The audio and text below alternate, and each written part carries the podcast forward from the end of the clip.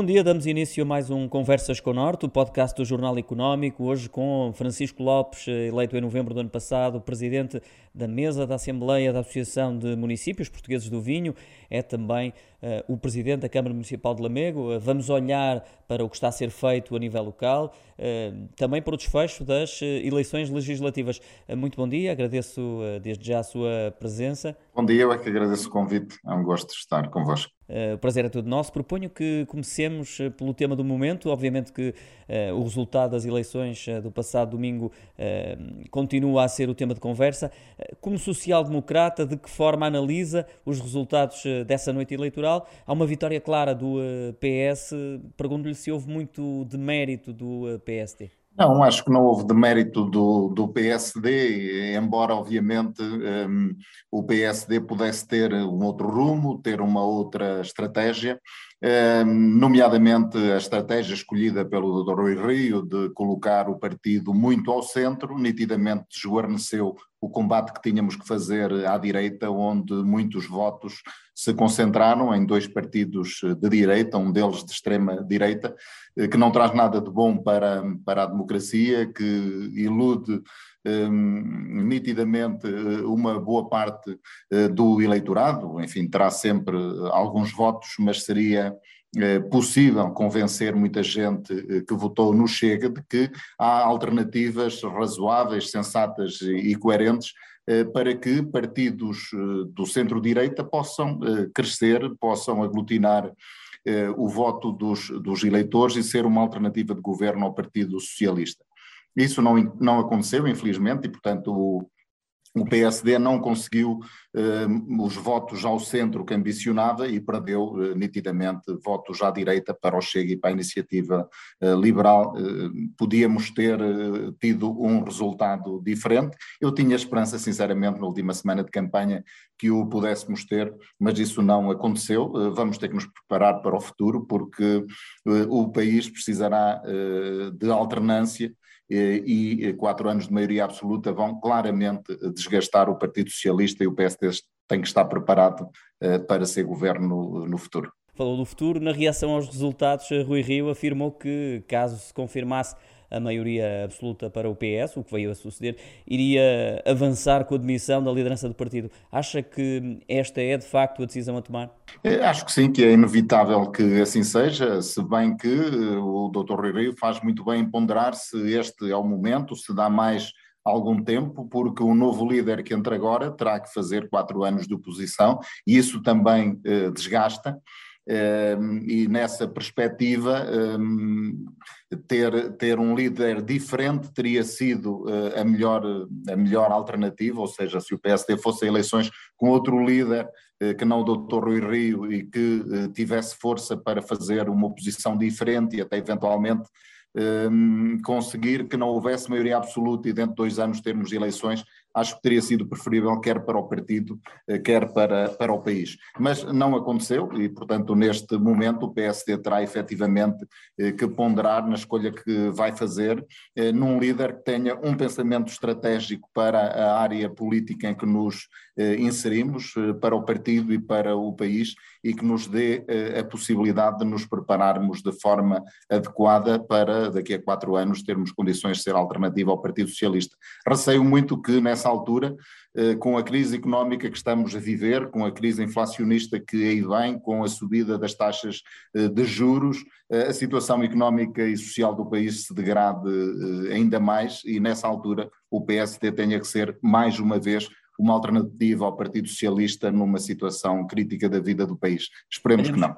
Olhamos agora para Lamego, foi presidente da autarquia desde 2005 até 2017, não se pôde recandidatar nesse ano eh, por limitação de mandatos, eh, regressou nas autárquicas de 2021, numa coligação do PSD com o CDS-PP, derrotando o Partido Socialista que hum, eh, esteve no poder até essa altura com Ângelo Moura. Pergunto se este regresso era algo que já tinha em mente, mesmo quando se encontrava impedido de avançar por ter cumprido três mandatos, e se está a ser mais difícil do que julgava pelo atual contexto pandémico? Não tencionava regressar à Câmara depois de sair, regressei à minha vida eh, profissional.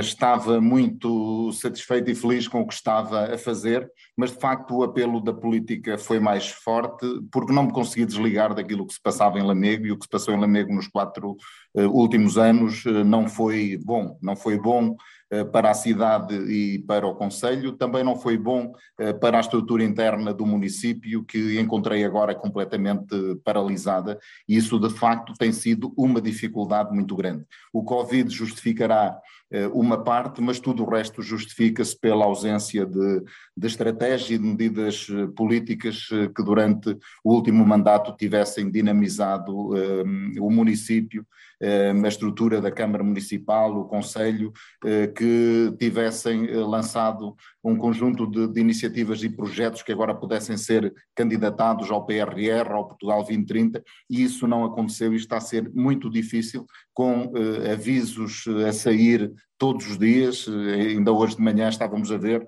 residências de de, de, artistas, bairros digitais, um conjunto enorme de, de oportunidades de financiamento que estão uh, a surgir e, e, a Câmara Municipal de Lamego não está preparada, não tem um único projeto desenvolvido uh, para submeter uh, a estes avisos que estão a aparecer. Recuperando o, o tema da Covid, desculpe interrompê-lo, recuperando esse tema, concorda com as atuais medidas do Governo para conter a pandemia e já agora o que está a ser feito a, a nível local a esse respeito? Estamos a fazer aquilo que tem que ser feito em termos de acelerar o processo de vacinação, está, está provado que confere proteção à população fazer a testagem para conter o mais possível os focos que são inúmeros hoje e, e que proliferam no Conselho, sobretudo nas nossas, nas nossas escolas, e, e, pouco mais há a fazer. De facto, a minha opinião é que neste momento a pandemia já não é pandemia, estamos numa fase endémica e, a quantidade de pessoas que estão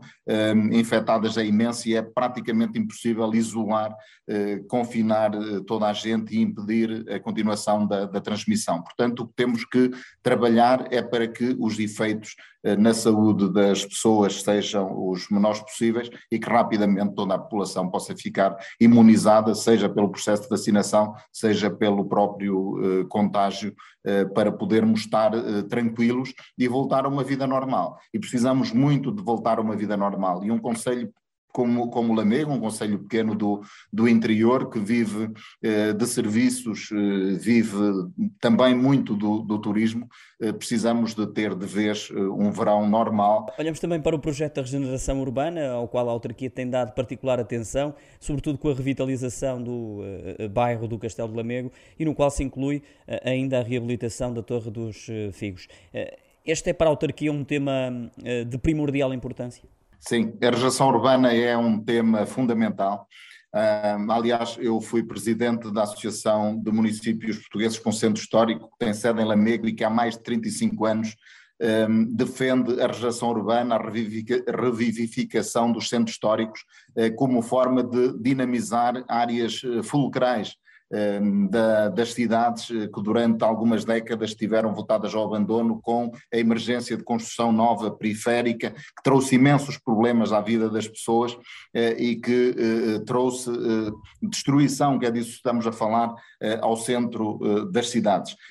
Hoje este é um processo transversal, está a acontecer um pouco por todo o país, mas muito especialmente, obviamente, naqueles municípios que têm um centro histórico rico, como acontece em Lamego. O projeto do PEDU, do Plano Estratégico Estratégico de Desenvolvimento Urbano é, é a segunda medida de, de políticas urbanas que nós desenvolvemos. Antes tivemos as parcerias para a geração urbana, onde fizemos uma uh, reformulação uh, fundamental de toda a estrutura central da cidade de Lamego, a Avenida um, Visconde Guedes Teixeira, Alfredo Souza, o escadario de Nossa Senhora dos Remédios, uh, e também o centro do bairro do Castelo, reabrindo uh, o castelo e a cisterna ao público, reabilitando um conjunto de imóveis que agora está uh, a ter continuidade com este processo da reabilitação da, da Torre dos Figos e de mais e alguns o custo imóveis. total e quem financia já agora, Presidente?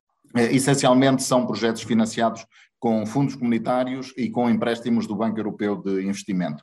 Eh, na primeira geração de políticas urbanas tivemos até um acréscimo eh, com uma majoração de financiamento eh, do Instituto de Turismo de Portugal, que nos deu, além dos 85% de fundos comunitários, mais 10% de, de majoração, ou seja, foram obras quase todas financiadas com, com fundos comunitários. A outro nível estão já a decorrer as obras de requalificação do antigo Matadouro. Esteve hum, abandonado durante hum, décadas, em estado de voluto mesmo, e ali vai nascer um denominado centro cívico. Porquê? Eh, o centro cívico é uma componente, de alguma forma, do parque urbano, eh, um pulmão verde de 8 hectares que concebemos para o centro da cidade e que tem eh, dois equipamentos, um a sul e um a norte. A sul, este centro cívico, o antigo Matadouro, que era um espaço abandonado e que foi reabilitado para ser, de alguma forma, um foco de animação e dinamização social, económica, cultural, junto do parque urbano e junto de uma área que é hoje também fundamental, que é a Estrada Nacional 2, que é um circuito de passagem turística que sobrepõe também os caminhos de, de Santiago. E, portanto, além de respondermos a uma procura interna uh, decorrente da criação do parque urbano. Vamos ter ali uma associação cultural, no caso o Rancho Folclórico de Fafel, que fará também apoio uh, turístico aos uh, turistas, aos peregrinos, a todos os passantes, que são imensos, felizmente, e que um, hoje estão a fazer estas rotas que atravessam o nosso território. É também, e desde novembro de 2021, o presidente da, da mesa da Assembleia da Associação de Municípios Portugueses do Vinho, cargo que também já eh, desempenhou no passado, eh, porque Lamego, é, é bom lembrar, eh, foi um dos municípios fundadores desta associação. O mandato vai até 2025. O, te, o que tenciona fazer até essa altura? O percurso que fizemos com a Associação de Municípios Portugueses do Vinho, de que de facto fui fundador e assumi a presidência da Assembleia Geral desde o primeiro eh, momento, tem sido notável. Eh, primeiro, envolver os municípios numa temática que é fundamental, do ponto de vista económico, mas também do ponto de vista eh, social e cultural. O vinho, de facto, é uma atividade que atravessa de forma transversal a nossa vida e que eh, na história eh, tem de facto desde sempre um peso muito grande em algumas civilizações como, como a nossa. Portanto, entendemos o vinho como um produto cultural e como uma marca do território. E por isso temos associados desde o Minho ao Algarve e também nas nossas, nas nossas ilhas. Estamos a falar de uma associação que representa 100 conselhos do continente e ilhas, não é? Exatamente, cerca de uma centena de, de de conselhos, eh, é uma das, a seguir à Associação Nacional eh, de Municípios Portugueses, é, é, a segunda maior associação de municípios do, do país. E, e, com toda esta razão de podermos envolver aqui a promoção de um produto que tem um peso fundamental na economia dos nossos conselhos e que produz um vinho que depois se associa, quer ao enoturismo e às rotas eh, turísticas, quer eh, a um conjunto eh, de, de, de, de, capacidades de promoção de um território, porque quando estamos a vender vinho, estamos também a vender território. Cada região, o Douro será obviamente a, a mais evidente nesse, nesse ponto de vista, porque é a mais antiga eh, região uh, vinícola demarcada do mundo, mas todas as regiões, quando vendem vinho, vendem o seu património que é diferente.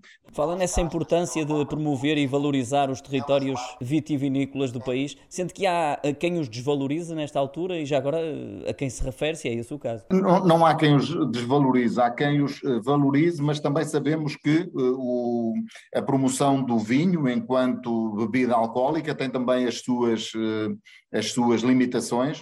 Uh, alguns tipos de vinho, nomeadamente o vinho do Porto, são vinhos específicos eh, destinados a mercados que hoje são muito difíceis de manter. E porquê? Porque eram vinhos de pós-sobremesa que as pessoas bebiam no final de uma refeição quando tinham tempo, e hoje as pessoas têm menos tempo a fazer as suas refeições, e, mas estão em contrapartida a beber uh, outro tipo, outros tipos de vinhos e, sobretudo, a procurar experiências uh, enológicas diferentes uh, e enoturísticas. E é para aí que nós nos temos que virar para criar novos consumidores, consumidores conhecedores e exigentes, que vão eh, visitar não para provar e beber um vinho, mas para saber de onde vem aquele vinho, quem são as pessoas que o fazem, quais as raízes culturais daquelas eh, produções eh, vitivinícolas e daquela região eh, em concreto. Isso é, de facto, uma valorização cultural imensa que a Associação tem conseguido levar aos seus eh, associados e, e, e a todos os municípios que a integram.